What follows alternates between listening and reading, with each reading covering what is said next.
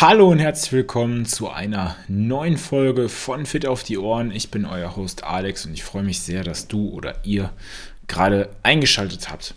Wenn du diese Folge am 8. März 2021 hörst, dann bedeutet das, dass heute der Weltfrauentag ist.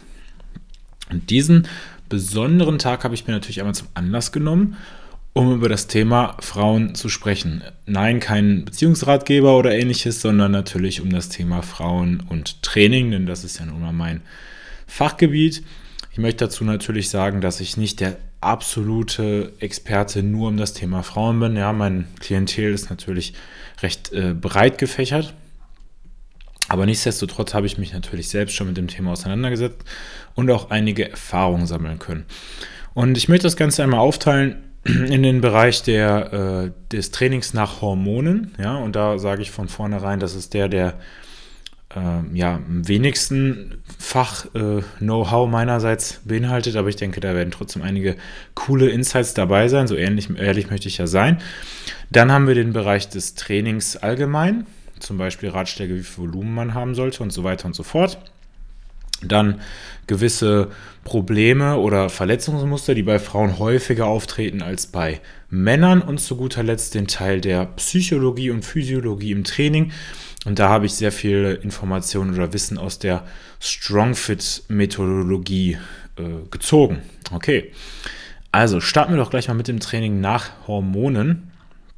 Und ja, die meisten Frauen, die wissen ja ziemlich gut, wie das abläuft. Wenn du jetzt ein Mann bist, dann äh, ja, ist das vielleicht mal gar nicht so schlecht, wenn du, wenn du dabei zuhörst. Aber um genau zu sein, geht es natürlich um das Thema der Menstruation. ne, diesen Prozess, den Frauen grob geschätzt einmal im Monat beziehungsweise ungefähr in 28 Tagen durchlaufen. Und dabei wird dann ja im Prinzip ja, die nicht befruchtete Eizelle aus, ausgeschieden. Und da möchte ich jetzt auch gar nicht so sehr ins Detail gehen, aber es wird ja immer wieder gesagt oder man hört immer wieder, dass das Ganze einen Einfluss auf die Leistung hat, dass man zu bestimmten Zeiten besser trainieren kann als zu anderen. Und es gibt auch viele Frauen, die nach ihrem Zyklus das Training dann anpassen. Und im Prinzip musst du dir das so vorstellen, dass es zwei Hormone gibt, die in diesem Kontext sehr, sehr wichtig sind. Und das sind zum einen das Hormon Östrogen. Das sollte wahrscheinlich sehr bekannt sein also das weibliche Sexualhormon sozusagen der Gegenspieler zum Testosteron, dem männlichen Sexualhormon. Und das Hormon Progesteron, was sich auch in beiden Geschlechtern findet. Und diese beiden Hormone, die haben während so einem Zyklus eine sehr, sehr starke Fluktuation. Das bedeutet, dass ähm, ja, das Östrogen zum Beispiel am Punkt der Ovulation, das ist ungefähr Tag 14, extrem ansteigt und danach erstmal einen rapiden Abfall hat, wonach es dann wieder ein bisschen ansteigt. Progesteron ist eigentlich von Tag 1 bis 14 relativ niedrig, steigt nur ganz langsam an. Und danach gibt es dann ungefähr bei Tag 21 den absoluten Peak, also den absoluten Höchstwert. Und wie gesagt, vielleicht hast du da stärkere oder weniger starke Erfahrungen gemacht und das ist natürlich auch sehr abhängig davon, wie, der, wie dein Körper generell arbeitet oder funktioniert. Ähm, aber es wird oft behauptet, dass Östrogen als Gegenspieler von Testosteron halt dazu führt, dass wir überhaupt keine Muskulatur aufbauen können oder zum Beispiel dann in diesem Zeitraum, wo das Östrogen erhöht ist oder dann sinkt oder irgendwo dazwischen, halt weniger. Und es sollte natürlich gesagt werden, dass Östrogen per se oder an sich nicht der Blocker für Muskelwachstum ist. Ähm, ganz im Gegenteil, Östrogen ist zum Beispiel auch wichtig für die Reparatur von Muskulatur, also die Erholung. Und Östrogen ist auch relativ wichtig für die Gelenke. Das wissen vielleicht sogar äh, hauptsächlich die Männer, die irgendwann mal in ihrem Leben vielleicht ein bisschen nachgeholfen haben mit anabolen Steroiden. Denn hier wird auch häufig mit Antiöstrogenen gearbeitet. Das ist jetzt auch nicht mein Fachgebiet, aber ich kann so viel sagen, dass diese, diese Mittel, die im Prinzip den Östrogenspiegel senken sollen im Körper, häufig dazu führen, dass es zum Beispiel zu Gelenkschmerzen kommt, weil das äh, Östrogen auch immer Wasser bindet. Das heißt, viel Östrogen, wir ziehen viel Wasser, zu wenig Östrogen, wir haben zu wenig Wasser und damit trocknen die Gelenke sozusagen aus. So. Nun ist es so, dass Östrogen zum Beispiel an seinem Höhepunkt ähm, den Frauen dabei hilft, äh, eine erhöhte Schmerztoleranz zu haben. Also sie haben eine bessere Ausdauer, sie halten diese Schmerzen beim Training besser aus und sie haben auch eine höhere Maximalkraft. Das wäre dann ungefähr so zwischen Tag 7 und 14. Also wäre im Prinzip zwischen diesen beiden Tagen eigentlich eine gute Zeit, um äh, zum Beispiel zu versuchen, einen neuen PR, also einen persönlichen Rekord aufzustellen. Und nach dieser Phase, also nach der Ovulation, zwischen den Tagen 14 und 28, sinkt dann langsam das Östrogen, wie ich vorhin schon gesagt habe. Progesteron steigt, wobei auch Progesteron kein schlechtes Hormon ist, ganz im Gegenteil. Es muss nur immer das richtige Verhältnis bestehen. Und da verspüren die meisten Frauen dann eher ein Absinken ihrer Performance. Sie fühlen sich gestresst, müde und ja, erfahren eventuell sogenannte äh, PMS-Symptome. Und auch ähm, im, im, Stoffwechsel gibt es einige, einige Veränderungen oder Unterschiede. Und zwar ähm, werden mehr Fette und weniger Kohlenhydrate verbrannt was dann natürlich für Ausdauerbelastungen weniger nachteilig ist. Wenn du jetzt zum Beispiel sehr, sehr lange joggen gehst bei einer niedrigen Intensität, dann hast du ohnehin einen höheren Anteil an Fetten, der verbrannt wird. Aber wenn du Krafttraining machst oder sehr, sehr intensives Training machst, dann bist du darauf angewiesen, dass dein Körper auch diese Kohlenhydrate äh, vernünftig verwerten bzw. verbrennen kann. Und das ist, das ist sehr, sehr wichtig. Was ist, was ist PMS? Das ist äh, das sogenannte prämenstruelle äh, Syndrom. Ich wollte schon Symptom sagen. Prämenstruelles Symptom. Syndrom. Und das äh, bezeichnet im Prinzip die, die komplexen körperlichen und emotionalen Beschwerden, die Frauen dann in dieser Phase eventuell durchlaufen und die halt immer im Zusammenhang mit dem Menstruationszyklus an sich stehen. Und hier haben sich natürlich auch einige findige Hersteller Produkte ausgedacht, wie man, mit denen man diesen, diesen ja, Symptomen oder Syndromen ähm, entgegenwirken kann. Und eins dieser Pro Projekt, äh, Produkte ist zum Beispiel das sogenannte PMS Protect von More Nutrition. Und das ist jetzt absolut keine äh, Werbung oder so. Ähm, aber die haben ihre Formel offengelegt und deswegen wollte ich das einmal kurz durchgehen. Und im Prinzip ist diese Formel auch sehr, sehr simpel. Die besteht im Prinzip nur aus Acetyl-L-Carnitin, 1000 Milligramm, Mönchspfefferextrakt und dann noch drei Mineralien, nämlich Eisen, Magnesium und Zink. So, und das, das Mönchspfefferextrakt oder der Mönchspfefferextrakt, der wirkt sehr, sehr potent bei der ja, Unterstützung ähm, und der Linderung besagter, besagter Symptome. Und das Schöne ist, zu diesem Produkt gibt es auch schon einige Studien. Der Mönchspfeffer wird auch auf Englisch Vitex agnus zastus genannt. Und die Standarddosis, die wäre zwischen 150 und 250 Milligramm. Und in der Regel werden hier zwei verschiedene Extrakte benutzt. Der eine Extrakt, der heißt BNO 1095, ist ein 10 zu 1 Extrakt und der hat einen Benefit ab ungefähr 4 Milligramm. Und der andere Extrakt, der heißt ZE 110, das ist ein 6 bis 12 zu 1 Extrakt und der hat einen Benefit ab ungefähr oder bei ungefähr Dosen von 20 Milligramm. Und was hat man in solchen Studien rausgefunden? Es gibt elf Studien zum Thema PMS an sich und die haben einen sehr, sehr starken Effekt zeigen können auf die Symptome von PMS. Das heißt, dieses Produkt, dieser Mönchspfeffer kann sehr, sehr effektiv dabei helfen, all diese negativen ja, Begleiterscheinungen der PMS oder der, der PMS äh, zu, unter, zu unterbinden. Ja, des Weiteren zum Beispiel auch Schmerzen in der Brust, Migräne konnte gezeigt werden, die sehr stark reduziert werden kann. Angstgefühle, die zum Beispiel auch während PMS auftreten können. Krämpfe, ebenfalls in äh, Korrelation mit PMS, Depressionen, Schlafstörungen oder Reizbarkeit. Also ähm, alles Dinge, die man sich natürlich nicht unbedingt wünscht für sich selber und die man vielleicht auch seinem Partner nicht zumuten möchte. Ähm, und ja, das, das scheint wirklich so mit das Produkt schlechthin zu sein, um den Symptomen von PMS entgegenzuwirken. Und dann haben wir zum anderen noch das äh, Carnitin, das äh, Acetyl-L-Carnitin. Hier gibt es viele verschiedene Formen. Und ich habe gerade die Seite vor mir offen und die ist verdammt lang. Ja, es gibt verschiedene Formen. Acetyl-L-Carnitin-Tatrat, ähm, Acetyl-L-Carnitin, was auch Alka genannt wird, Glycin, Propionil, L-Carnitin, GPLC.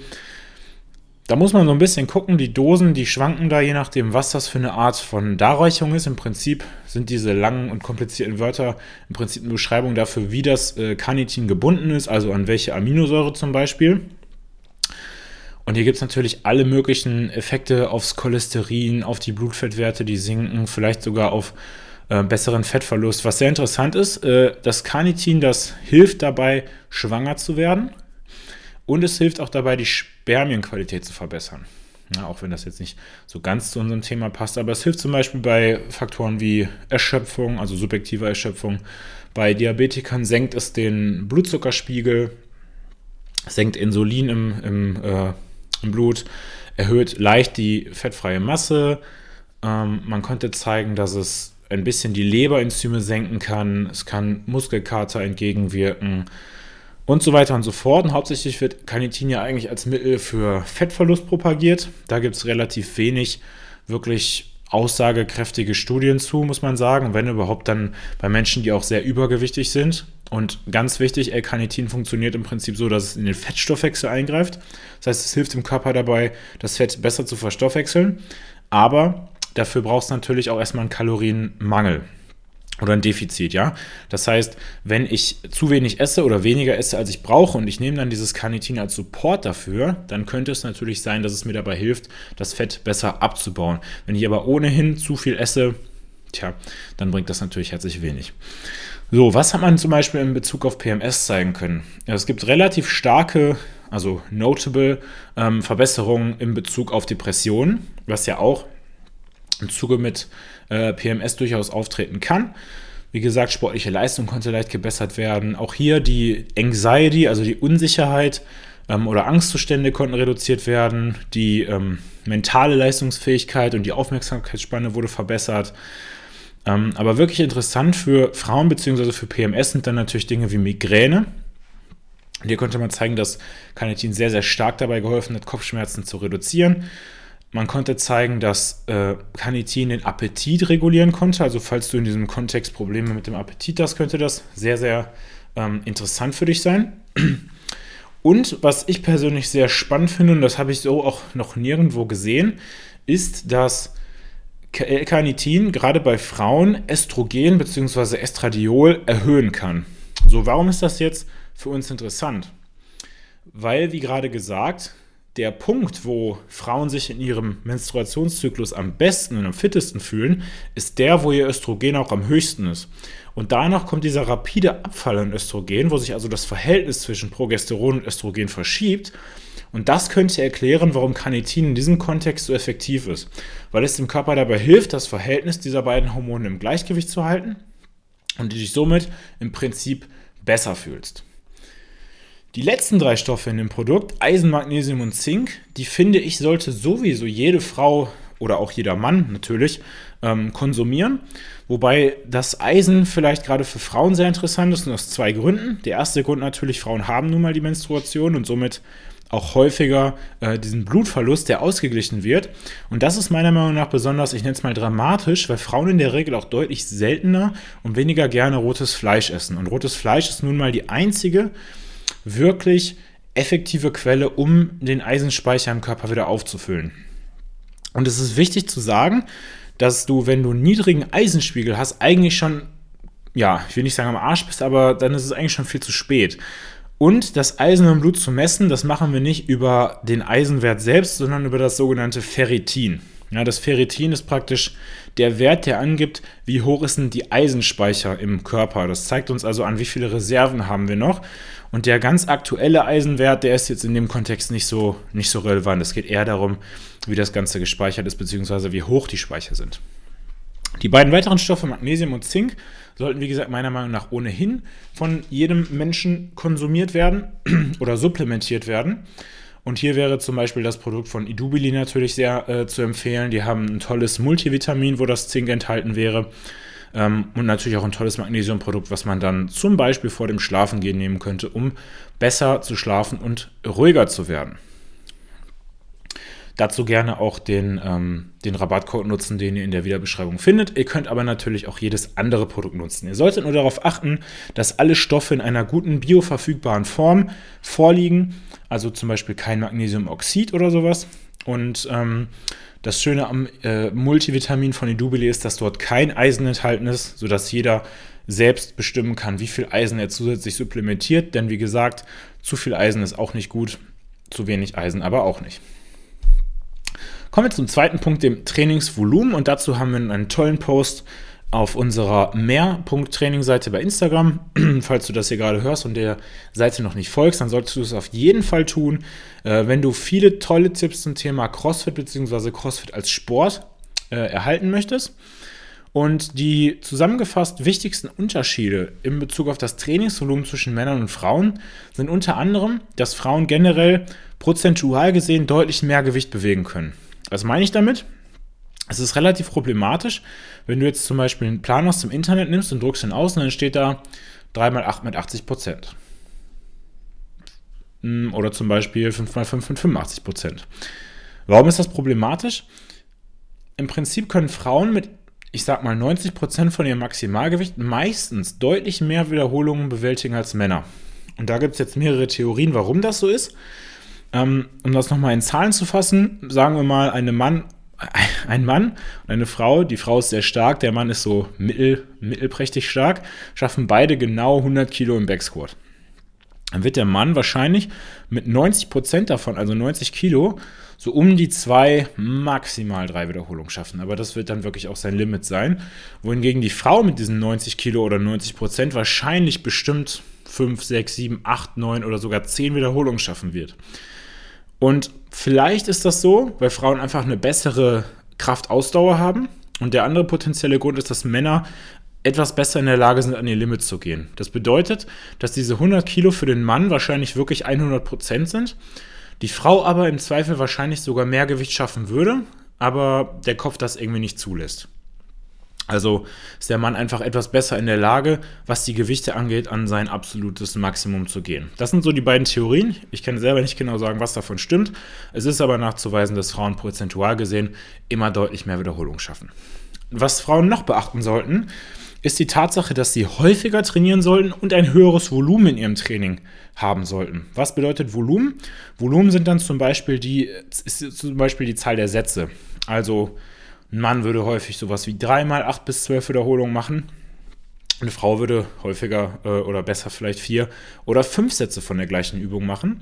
Und dann natürlich auf die Woche auch gesehen. Da schaut man, dass man ungefähr zwischen 15 und 25, ähm, 15 und 25 äh, Sätze pro Muskelgruppe hat.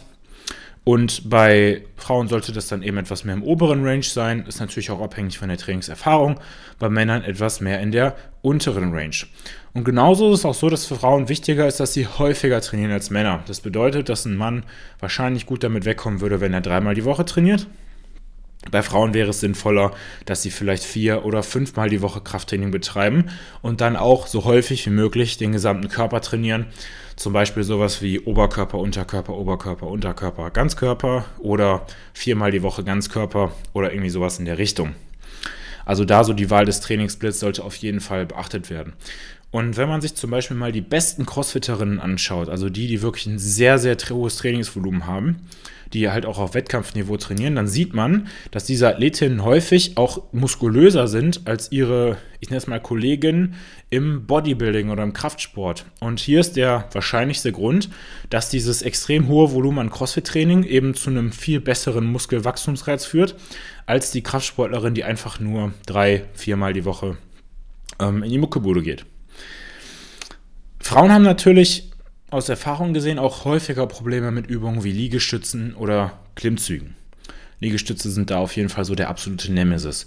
Und ich habe hier persönlich eine Theorie und zwar ist es einfach die Reihenfolge des Trainings. Denn generell kann man sagen, dass in der Reihenfolge der Session natürlich gewisse Parameter beachtet werden sollten, wie zum Beispiel, wie hoch ist der neurale Demand, also ist es eine extrem schwere Übung oder eine extrem explosive Übung. Das sollte natürlich ganz am Anfang kommen.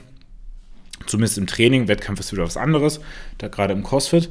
Ähm, und dann, dann natürlich auch, wie groß sind die Muskelgruppen und vor allen Dingen, wo sind die größten Defizite. Das heißt, man konnte zeigen, wenn jemand zum Beispiel ein Defizit in einer bestimmten Muskelgruppe hatte, dann war es extrem sinnvoll, dass er oder sie diese Muskelgruppe zum Anfang des Trainings trainiert hat und die weniger wichtigen Muskelgruppen dann zum Ende des Trainings. Vor allem dann, wenn du zum Beispiel ein Ganzkörpertraining absolvierst. So ist es nun bei Frauen meistens so, dass die natürlich ein bisschen fokussierter sind auf die Beine, auf den Po und so kann ich mir zumindest vorstellen, dass sie dann natürlich auch häufiger das Training mit Squats, Hip Thrusts oder ähnlichen Übungen beginnen und dann ganz am Ende erst die Oberkörperübungen machen. Und das natürlich auch aus zwei Gründen. Wie gesagt, erstens die Priorität. Zweitens vielleicht aber auch, weil sie dann natürlich einfach über die Zeit hinweg deutlich besser im Unterkörpertraining werden als im Oberkörper. Dann machen sie das Oberkörpertraining auch nicht so gerne und dann gibt es doppelt einen doppelt negativen Effekt, weil das dann so hinten angehangen wird, ohne da so wirklich Leidenschaft reinzustecken.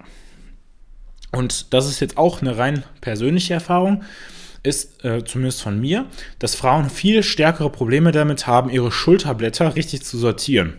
Und damit meine ich zum Beispiel, dass die Schulter nach vorne rollt, wenn sie einen Dip machen oder einen Push-Up machen. Und Frauen generell mehr Probleme damit haben, ihre Schultern nach unten und hinten zu ziehen, um die zu fixieren, sodass sie dann im Prinzip bei einem Liegestütz oder einem Klimmzug die richtigen Muskelgruppen ansteuern könnten, die sie eigentlich ansteuern müssten. Also zum Beispiel die Brust- oder die Rückenmuskulatur.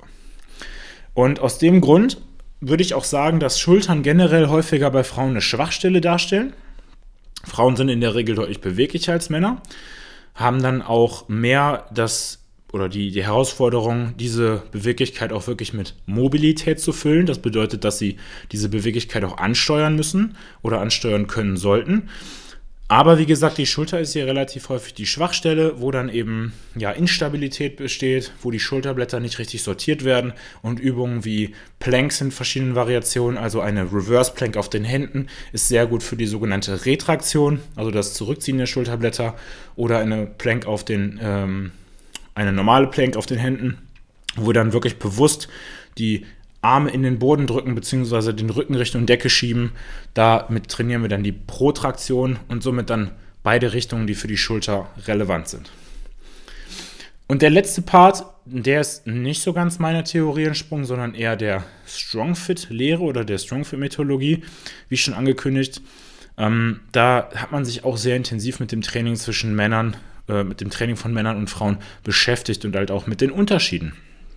Und im Strongfit, da werden die Muskeln im Prinzip in zwei Ketten eingeteilt. Und das ist zum einen die Internal Torque Chain und die External Torque Chain. Das wird jetzt auf jeden Fall den Podcast sprengen, das Ganze zu erklären, aber im Prinzip kann man sagen, dass es ungefähr eine Verteilung von 50-50 ist. Damit du ein bisschen besseren Überblick hast, was zum Beispiel External Torque ist, sind die Nackenmuskeln, die Rückenstrecke, also die Muskeln, die an der Wirbelsäule entlang gehen, oder zum Beispiel die äußeren Oberschenkel. Und wenn man jetzt wieder auf die, ich nenne es mal, Extreme schaut, also die Frauen im CrossFit, die extrem häufig viel und intensiv trainieren, dann sieht man, dass genau diese Muskelgruppen extrem, jetzt sage ich ja oft extrem, sehr stark ausgeprägt sind. Und so wird auch im Strongfit gesagt, dass Frauen eher dazu neigen, mehr External Torque Muskulatur aufzubauen und Männer in der Regel mehr dazu neigen, Internal Torque Muskulatur aufzubauen. Es ist jetzt gar nicht erstmal verwerflich, mehr von dem einen oder vom anderen zu haben.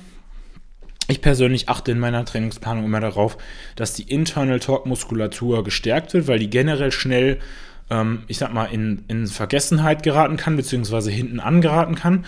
Und dann haben wir Probleme wie nach, nach vorn gekipptes Becken, zu wenig Spannung im Rumpf und so weiter und so fort. Aber generell ist wichtig zu sagen, dass zumindest ein gewisses Gleichgewicht zwischen beiden beherrschen, sollte. Wenn wir zu viel vom einen oder zu viel vom anderen haben, das ist nie gut. Und generell hat man im, im Strongfit-Training zeigen können oder ähm, die, die Erkenntnisse gewonnen, dass, dass Männer eher, und das ist jetzt ein Zitat, gebaut sind, um zu verlieren und sehr, sehr zielorientiert sind. Was heißt das? Dass Männer häufiger zum Beispiel ähm, in ein Workout starten, das fünf Runden hat und nach der ersten Runde schon vollkommen im Arsch sind. Und dann die letzten vier Runden praktisch schon noch versuchen zu überleben, weil die einfach ihr, ich sag mal, ihr Navi ausmachen, ihren, ihren Kopf ausmachen und nach vorne preschen. Das machen natürlich nicht alle Männer, aber das habe ich auch in meinen Kursen schon deutlich häufiger gesehen. Und Frauen sind da natürlich etwas vorsichtiger. Frauen sind da ein bisschen mehr so, ja, orientiert nach ihrem internen GPS. Die sind sehr, sehr prozessorientiert und die sind im Gegensatz zu Männern eher dazu gebaut, um zu gewinnen. Und so würde man zum Beispiel hergehen und bei einem Training von Frauen ähm, generell sehr viel Crossfit machen und wenig Krafttraining, weil denen das helfen würde, viel Muskulatur aufzubauen. Aber man würde zum Beispiel einen etwas strukturierteren Plan nutzen, wie Every Minute on the Minute und so weiter und so fort. Wobei man bei Männern dann eher hergehen würde und sagt, okay, wir machen jetzt nur einen Satz bis Muskelversagen oder zwei Sätze bis Muskelversagen und geben dann alles. Und außerdem könnte man sagen, dass die Frauen ihre Main Lifts, also Deadlift und so weiter und so fort, eher mit der External Torque Muskulatur machen Dazu sind sie auch eher gebaut und somit das Accessory Training darauf abzielen sollte, dass die Internal Torque Muskulatur aufgebaut und gestärkt wird, damit der Körper praktisch im, ich sag mal, Gleichgewicht bleibt. Was man darüber hinaus zeigen konnte, beziehungsweise was die Theorie von StrongFit sagt, ist außerdem, und das ist jetzt auch nichts unbedingt Neues, dass Frauen bzw. der weibliche Körper natürlich generell ein klein bisschen empfindlicher sind.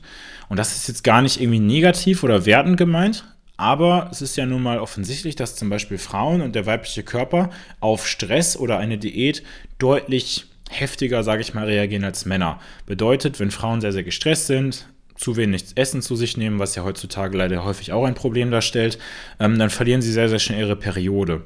Und das ist natürlich ein, eine Antwort des Körpers auf das Problem oder die Erkenntnis, okay, ich bin gerade extrem gestresst oder ich bekomme zu wenig Nährstoffe. Das ist keine Situation oder keine Ausgangslage, in der ich Kinder bekommen sollte. Also wird dieser Prozess gekattet. Das hat aber auch extreme Auswirkungen auf die Hormone, zum Beispiel auf das Östrogen. Und wenn eine Frau ihre Periode nicht mehr bekommt, weil sie eben zu wenig isst, zu viel trainiert, zu viel Stress hat, dann kann das dazu führen, dass sie viel, viel schneller häufiger oder häufiger Osteoporose entwickelt, ähm, also eine, eine, ein Verlust der Knochendichte und dem ist natürlich auf jeden Fall entgegenzuwirken. Und auch hier helfen diese Produkte wie zum Beispiel Carnitin, denn das wirkt dann eben auf den Fettstoffwechsel und äh, hilft dem weiblichen Körper dabei, praktisch immer genug Energie bereitzustellen das Signal zu geben, hey, es ist genug da und somit verliert der Körper nicht seine Periode. Und aus etwas längerer historischer Sicht gesehen war es ja auch, war es ja auch so, dass die Männer meistens eher auf der Jagd waren und die Frauen auf die, ich sag mal, auf die Kinder aufgepasst haben. Die haben dann praktisch gewartet. Auch das vollkommen wertungsfrei natürlich. Und ähm, auch hier war die Frau im Prinzip, ja, prädestiniert dazu oder gezwungen dazu, viel, viel aufmerksamer und empfindlicher zu sein. Das heißt, die Frau musste auf Geräusche reagieren, auf Umwelteinflüsse reagieren. Und All das sind Faktoren, die dazu führen, dass Frauen generell dazu neigen, zum Beispiel häufiger unsicher zu sein, ängstlich zu sein, gestresst zu sein. Und wenn man mal ganz ehrlich ist, dann ist es auch häufiger so, dass Frauen oder dass viele Frauen, ich sag mal, viel, viel angewiesener sind auf zum Beispiel Likes und Kommentare bei Instagram. Ich will damit nicht sagen, dass es bei Männern nicht ähnlich sein kann, aber generell sind Frauen da doch ein bisschen ähm, ja, zuneigungs- oder bestätigungsbedürftiger. Und das lässt sich dann halt auch ja, anhand unserer Historie, anhand unserer Geschichte sehr, sehr gut erklären. Und was kann man dagegen machen? Oder wie haben die Jungs von Strongfit das gesagt? Und das ist jetzt so ein bisschen, ähm, ich sag mal, Plauderkästchen, dass eine Frau, die dazu neigt, sehr, sehr unsicher und ängstlich zu sein, noch, noch viel größere Probleme dabei hat, die Muskulatur der Internal Talk Chain anzusprechen. Und jetzt ist das Ganze zu sehen wie so ein Henne-Ei-Ding. Das heißt, wenn ich wenig von dieser Muskulatur habe, ist das ein Problem und ich kann sie nicht so gut ansteuern. Und damit werde ich dann praktisch ängstlicher und unsicherer. Oder ich bin ängstlich und unsicher und kann deswegen diese Muskulatur nicht aufbauen. Was in diesen Fällen hilft, ist zum einen natürlich das gezielte Training, das Bewusstsein über diese Muskulatur, zum anderen aber auch solche Dinge wie ausreichender Konsum von Kohlenhydraten zur richtigen Zeit, dann eben vielleicht das Nutzen von Supplements, wie ich gerade genannt habe. Und was ich persönlich für unfassbar wertvoll halte, sind ähm, Atemübungen jeder Art. Weil wir damit einen extrem starken Einfluss auf unser Nervensystem halten, äh, haben können und unser Nervensystem im Prinzip ja, hauptverantwortlich dafür ist, ob wir eher die External oder die Internal Talk Chain ansprechen können. Und wenn wir eben sehr, sehr gestresst oder gereizt oder ängstlich sind, was wie gerade aus einer, äh, anatomisch sage ich schon, aus ähm, evolutionärer Sicht eben bei Frauen sinnvoller und wichtiger war, dann führt das eben dazu, dass Frauen mehr auf der gestressten, auf der Sympathikus-Seite sind und somit eben mehr die External und weniger die Internal Talk Chain ansprechen können. Ich hoffe, das war jetzt nicht zu kompliziert. Wenn du Fragen zu diesem Thema hast, du kannst dich gerne bei mir melden. Ich freue mich darüber zu sprechen. Ich kann das Ganze auch gerne noch etwas detaillierter erläutern. Und äh, damit wären wir auch fast schon am Ende unserer Episode angelangt. Ich wollte noch einmal kurz einen kleinen Reminder dafür rausschicken, dass ich mich riesig freuen würde, wenn du meinen Seiten Durchpunkttraining und Mehrpunkttraining bei Instagram folgen würdest. Wenn du nur einer davon folgen willst, dann überleg dir, was dich mehr interessiert. Durchtraining ist fokussiert auf Schmerzfreiheit, auf Schmerzrehabilitation und Mehrtraining ist für diejenigen, die ich sag mal, fit im Leben sind, die besser im CrossFit oder im Krafttraining oder im Powerlifting werden wollen und endlich wieder Fortschritte machen möchten. Unsere Sponsoren, die Sponsoren dieser Episode waren Hard Babel, ein tolles Produkt für Omega-3, D3 und K2. Da kannst du sparen mit dem Code OHREN10 bei hardandbabel.de. Du kannst 15% sparen mit dem Code OHREN15 auf Halfpipe CBD Produkte und du kannst sparen mit dem Code AHEffekt5 bei edubili.de, wie zum Beispiel für Whey-Protein, Aminosäuren, Fischöl und so weiter und so fort. Und das in absolut bester Qualität. Ich freue mich riesig, dass du bis zu diesem Moment zugehört hast. Wenn du jemanden kennst, der noch nicht von Fit auf die Ohren gehört hat und dem du diese oder eine andere Episode empfehlen würdest, dann tu das auf jeden Fall. Damit hilfst du uns, dem Podcast dabei weiter zu wachsen und natürlich auch bestehen zu bleiben. Bis dahin, ich wünsche dir eine tolle Woche und eine gute Zeit und bis bald.